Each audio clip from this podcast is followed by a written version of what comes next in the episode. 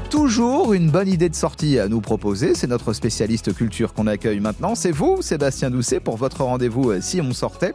Et aujourd'hui, ce mercredi, on découvre l'avant-première du film de Stéphane Brisé, hors saison. Oui, après Orléans, il y a une semaine, le réalisateur de Mademoiselle Chambon ou La loi du marché présentera un mois avant sa sortie sa nouvelle comédie romantique portée par Guillaume Canet et Albara Roicher.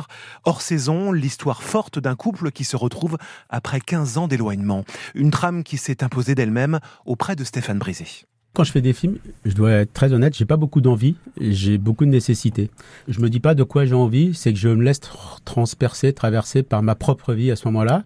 Et c'est vrai qu'après la loi du marché, en guerre, un autre monde, et je vais rajouter même une vie, l'adaptation de Passant que j'avais fait. Enfin, c'est mmh. quatre films que j'ai fait en six ans, ce qui est assez dense.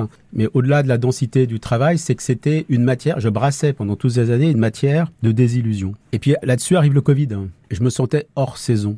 C'était un temps assez surréaliste. Et euh, finalement, les, les, rues vides de Quiberon qu'on voit dans le film, parce que le personnage joué par Guillaume Canet va euh, hors saison faire une thalasso dans, dans, dans, dans, cette ville de Bretagne. Ces rues vides, finalement, c'est certainement un écho inconscient aux rues vides qu'on a connues aussi pendant le confinement. C'est quelqu'un, le personnage que joue Guillaume et le personnage que joue euh, la comédienne euh, Alba Orvarer, c'est des personnages qui ont besoin de reprendre leur souffle dans, le, dans leur vie.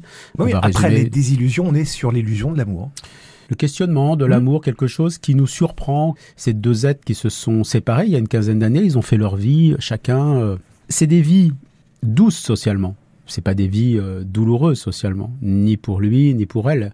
Mais néanmoins, euh, les questionnements qui les traversent sont des questionnements de vraiment de tout à chacun. Il n'y a pas besoin d'être un acteur très connu pour avoir les questionnements qu'il a, le, le, personnage de que jouait Guillaume. J'allais y venir, c'est-à-dire que Brisé, c'est le cinéma du réel aussi. Moi, pour faire sourire, je dis souvent, j'ai pas beaucoup d'imagination, mais j'ai un bon sens de l'observation et de la transcription. Je fais avec ce que j'ai. Par j'ai jamais fait avec mon physique, donc j'ai plutôt fait avec euh, mon baratin.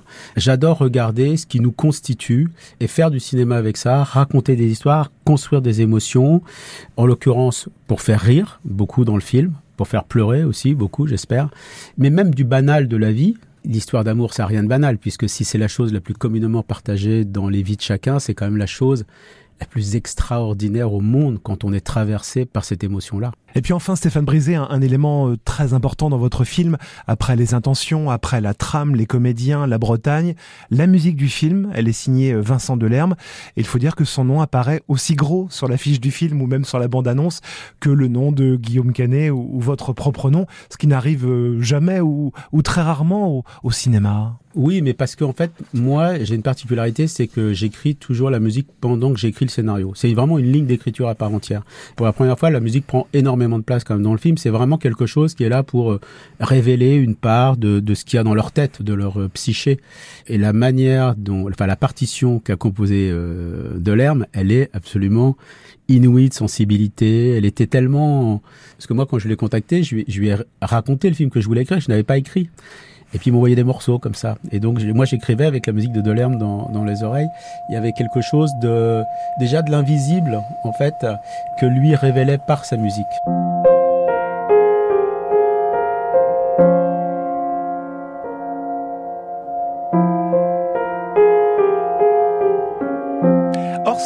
Avant-première, en présence de son réalisateur Stéphane Brisé. Ce soir donc à 20h30 au lobby Sablois, avant sa sortie nationale, dans un mois tout juste, hein, ce 20 mars. Bon, c'est noté. On se retrouve demain, euh, Sébastien. Qu'est-ce qu'on fera à la même heure? Demain, notre invité, Fabrice Gervais, le programmateur de l'espace Georges Sand à Chessy, qui s'apprête à, recevoir ces prochaines semaines la chanteuse Pomme, par exemple, le Celtic Social Club pour fêter la Saint-Patrick, ou encore la très émouvante pièce de Jean-Philippe Daguerre, La Chambre des Merveilles. Il y avait eu un film, vous vous souvenez, avec plus, Alexandra Lamy. Hein, voilà. C'est vrai. Là, c'est la version théâtrale. Bon, eh ben on découvre tout ça demain. Bonne journée, Très Sébastien. Bonne journée. À demain.